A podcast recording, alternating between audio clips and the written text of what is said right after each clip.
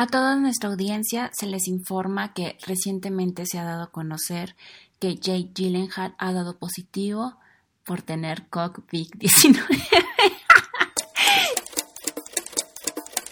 ¿Qué tal? Buen día. Los saluda Monsurueña arroba mns-bajo, conocida como la dama del Club 5 y Acción. Les recuerdo, nos pueden escuchar en Spotify, en iTunes eh, Podcast y en Facebook nos encuentran como 5 y Acción Podcast de Cine y en Twitter estamos como arroba 5 y Acción MX. Habiendo dicho esto, les doy la bienvenida al segundo episodio de la sección Butacas Mojadas, presentada por mí. Eh, para quienes ya escucharon el primer episodio, muchas gracias. Tuvo buen recibimiento porque hablamos de Michael Fassbender en la película de Shame, obviamente. Pero bueno, antes de entrar de lleno al tema, me gustaría que sepan que tanto mis compañeros como yo esperamos que esta cuarentena no la estén pasando de una manera complicada. La verdad es que cada quien tiene su manera de llevar este encierro. Obviamente es algo por lo que nunca habíamos pasado. Nuestro cuerpo, nuestra mente no, no sabe cómo reaccionar ante esto. Entonces, creo que se ve mucho en redes sociales todas estas personas que están siendo super fitness, que están aprendiendo ya cinco idiomas, que llevan su emprendimiento al 90% y bla, bla, bla. Qué padre, pero también me gustaría que sepan que no es necesario e-, estar siendo tan productivos en este momento. La verdad es que si tu cuerpo, si tu mente no te da para hacerlo, no, te fuerces y no lo hagas y no te sientas mal, por sentir que, estás desperdiciando esta cuarentena. Como ya lo dije, cada quien lleva estos momentos como, como puede. A mí me ha funcionado, yo, yo lo que he estado haciendo es, seguir mi, mi rutina lo más apegado a la normalidad posible. Hasta el momento no me ha pegado, pero espero que lo estén pasando bien ustedes. Ahora sí, comenzamos con el tema. Jay Gyllenhaal.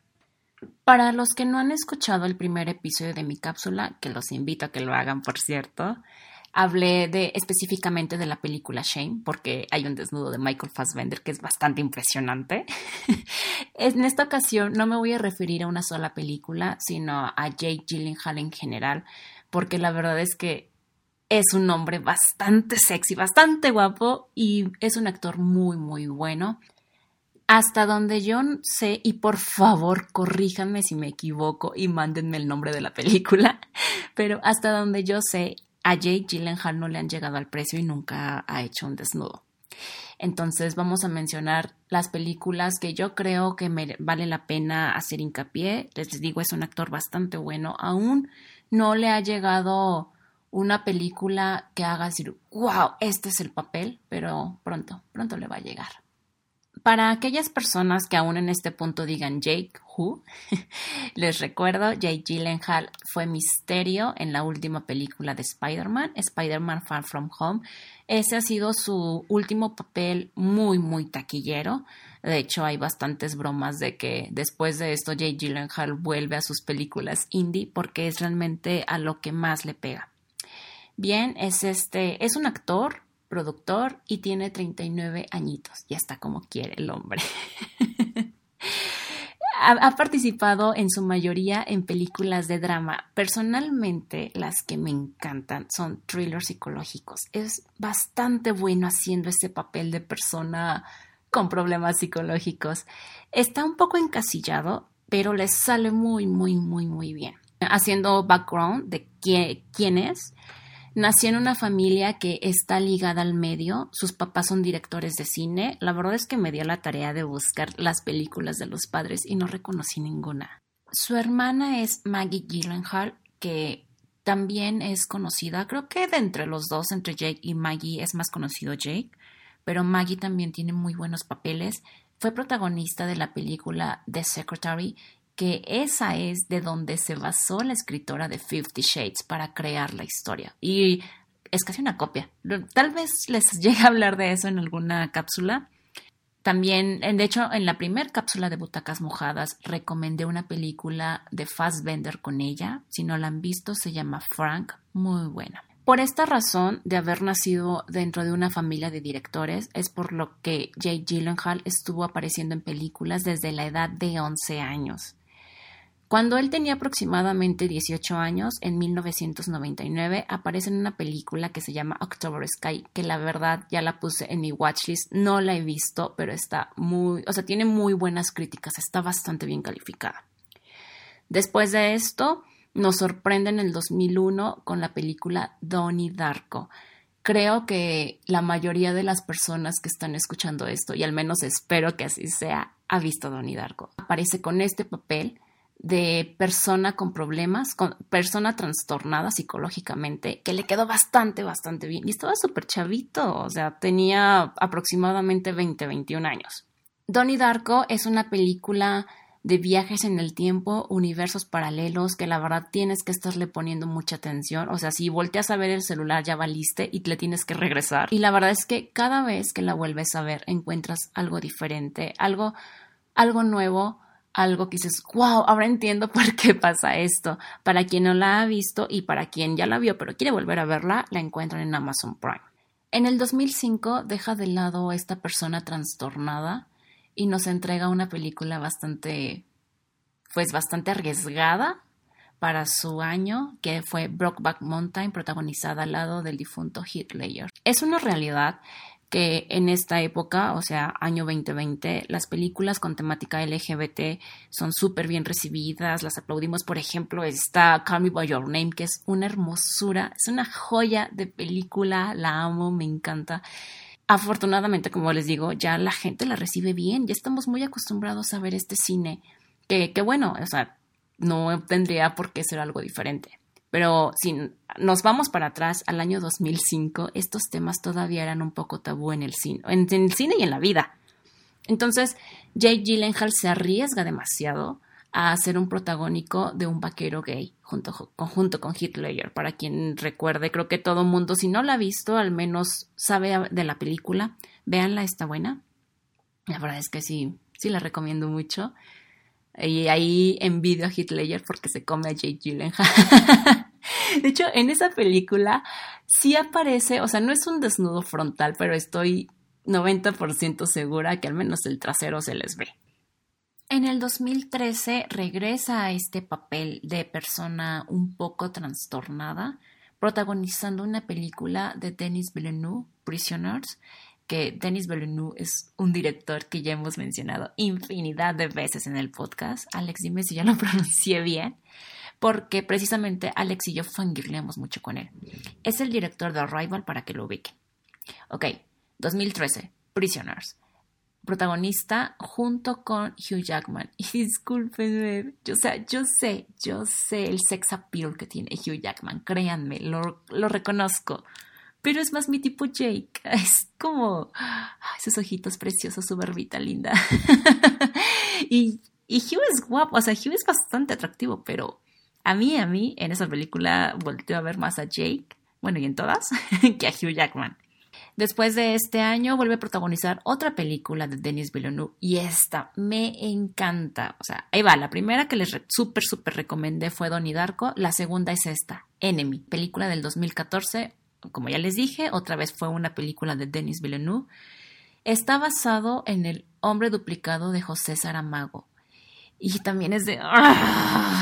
Aparte, esta película tiene a dos Jake Gyllenhaal. Dos, dos, no uno. Tiene a dos. este sí es doble taco de ojo. Qué expresión tan de tía, ¿no? Taco de ojo. Jake Gyllenhaal es un profesor de historia que lleva una vida pues bastante normal, bastante monótona, más bien aburrida. Eh, profesor de historia que esperamos. Y de repente un día está viendo una película y se da cuenta que el actor es igualito a él, idéntico. Entonces, pues en toda la película trata de buscarlo, se encuentran y ahí pasan dos, tres cosas. Esta no está disponible en ninguna plataforma. Bueno, no está disponible en Netflix ni en Amazon, pero sé que la pueden encontrar en medios alternativos. Muy recomendable y como les dije, doble taco de ojo. Tercer película que les súper recomiendo. Igual, año 2014. Esa fue una muy buena época para Jake. La película se llama Nightcrawler y la encuentran en Amazon Prime. El nombre en español es Primicia Mortal. Y esa es una película de Oh Fucking God. Yo recuerdo eh, cuando la fui a ver al cine, la verdad es que en ese entonces aún no me obsesionaba, aún no me obsesionaba tanto con Jake. Sí me gustaba mucho, pero todavía no era como de, ah, amo sus películas. X, estaba viendo la cartelera, era una película que tenía solamente una función tipo 9 de la noche. La busqué en Rotten Tomatoes, tenía 92, 94%. Dije, va, voy a verla. Mm, salí impactada. Me encantó, me encantó, me encantó, me encantó, en verdad. Es el personaje, a mi punto de vista, después de Donnie Darko, que tiene este hombre. El personaje. Es un tipo sociópata muy desalmado, gris, mediocre y por X y Y razón, casualidades de la vida, empieza a entrar al mundo del reportaje de la nota roja. Y es un puto genio, es un genio el hombre. De hecho, yo digo que esa es una película que deben poner a, personas que quieren emprender, neta. O sea, el hombre tiene una visión para ganar. O sea, es, es, es un tipo perdedor, pero a la vez es un tipo que sabe qué es lo que quiere.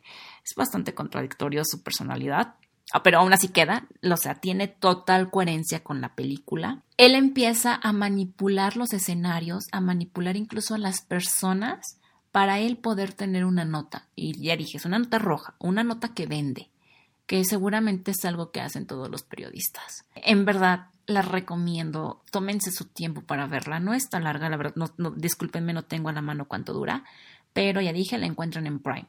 Primicia Mortal. En el 2015 aparece con la película en la que yo creo que es donde más cuerpo muestra y desgraciadamente no es de las mejores. Bueno, al menos a mí no me gustó mucho. No es mala, pero no está dentro de mis favoritas. Se llama Southpaw y está protagonizada al lado de Rachel McAdams, o sea que de hecho es una joya visual tanto si te gusta hombres o mujeres, ahí tienes a Jake y tienes a Rachel, porque los dos están hermosísimos. En esta película él es un boxeador y obviamente tiene que salir sin playera. Entonces, el 90% de la película es Jake Gyllenhaal sin playera. vale la pena que la vean si quieren ver su hermoso, divino, precioso cuerpo, muy bien trabajado, por cierto. ah, también una chick flick que tiene por ahí en su haber se llama Love and Other Drugs junto con Anne Hathaway, igual, una belleza visual, hombres y mujeres. y también llega a tener sus dos, tres escenas sin playera, pero igual, no es de mis favoritas. No está mala, o sea, está padre como para palomear un viernes en la noche si no quieres salir. Bueno, ahorita que nadie está saliendo. Está bien como para ah, algo relax, pero en sí no es de las que recomiendo tanto. Ya después de esta época de Nightcrawler y Paw, pues ya vienen todas estas películas que son un poco más conocidas. Por ejemplo, en el 2016 tiene Nocturnal Animals, que protagoniza al lado de Amy Adams, también. O sea, creo que esas tres parejas estuvieron bastante bien, ¿eh? Amy Adams, Rachel McAdams y Anne Hathaway. O sea, preciosas las tres. Eh, como dije, Nocturnal Animals me parece que ya es un poco más conocida. Después de esto viene Octa, que es una película que igualmente ya hemos mencionado en otros episodios, porque es del director Bon Joon-ho, quien acaba de llevarse todos los Oscars de este año con Parasite. El año pasado, 2019, apareció en Velvet Buzzsaw, que es una película original de Netflix. También creo que casi todo el mundo lo vio. Eh, trata de arte y él es un personaje gay que le sale bastante bien. De hecho, todos los papeles le salen muy bien a este hombre. ¿Hay algo que le salga mal? Y bueno, eso es algo del trabajo de el preciosísimo, súper sexy, súper amado Jake Gyllenhaal. Súper amado por mí, claro. Me gustaría mencionar que además de ser actor, también es productor, cosa que yo me sorprendí. Como aprendo mucho con estos podcasts, porque siempre que hago mi tarea es de wow, no sabía esto. Esta es una de las cosas que no sabía. Jay Gyllenhaal es productor. Y de hecho, este año 2020 tiene una película que él produjo, se llama Relic, y tiene 100% en Rotten Tomatoes. 100%. Me urge verla. O sea, ya. No sabía yo de la existencia de esto, ya, ya quiero verla. A mi punto de vista, el hombre escoge bien sus papeles. Nunca ha sido reconocido por la academia. Por ahí nuestro presidente Toño tiene algunas teorías de que la academia no lo quiere y la verdad es que suena lógico porque ha entregado muy buenos papeles. Yo lo único que espero, además de que le llegue un buen papel, o sea, un papel que, que lo haga, haga que sea reconocido por muchas personas, espero que un director le llegue al precio y se nos encuere. Jake Gyllenhaal, si estás escuchando esto, por favor, por favor, me urge calificarte en Fast Vendors. y como lo dije hace un momento, si ya lo hizo y no conozco la película, por favor mándenme un mensaje y dime, Monse, ¿por qué no has visto esta película si aquí sale en todo su esplendor? Me gustaría agradecer infinitamente a Marvel y a su equipo creativo porque obligaron, yo sé que lo obligaron a Jake Gyllenhaal a abrir su cuenta en Instagram. Dios mío, es un regalo cada mañana ver sus fotos y sus historias. De hecho, hace una semana, semana y media, se volvió tendencia porque Tom Holland, o sea, Spider-Man, lo retó a ponerse la playera, pero estando de manos, o sea, literalmente de manos, o sea, las manos en el suelo y los pies hacia arriba. Ya se imaginarán el espectáculo que nos dio, esos pectorales, esos brazos. Ah, búsquenlo, busquen el video. La verdad desconozco si está en los highlights de Jake Gyllenhaal, pero estoy 100% segura que si buscan en Google, en Twitter, en Facebook, Jake Gyllenhaal T-shirt o algo por el estilo, van a encontrar ese video. De nada. pues creo que esto es todo lo que puedo decir por Jake Gyllenhaal al aire y que sea algo que mis compañeros aprueben, porque en sí me gustaría decir más cosas de él. pero tendríamos que ponerle algún, alguna restricción a este podcast. si a ustedes también les gusta Jake Gyllenhaal, díganme cuál es su película favorita y si no les gusta también, díganme por qué no les gusta. ¿Acaso son ciegos? Con esto me despido. Espero que tengan una bella imagen de Jake Gyllenhaal en sus mentes en este momento. de nada, por cierto. Recuerden que estamos subiendo episodio todos los lunes y estamos alternando entre cápsulas individuales y episodios con el, con el equipo completo. Y reitero mi mensaje con el que comencé. Espero que estos días no estén siendo complicados para ustedes, ni para sus familiares, ni, ni para nadie. La verdad es que es una época bastante complicada. Pero pues vamos a salir de esta. Quédense en casa si pueden. Si no es necesario que salgan de casa, no lo hagan. Así que Gracias. Y les recuerdo nuestras redes sociales. En Twitter nos encuentran como arroba 5 y acción MX. En Facebook estamos como 5 y acción podcast de cine. En Spotify y en iTunes estamos como 5 y acción. Se despide Monsirueña arroba MNS-bajo, la dama de 5 y acción. Gracias. Bye.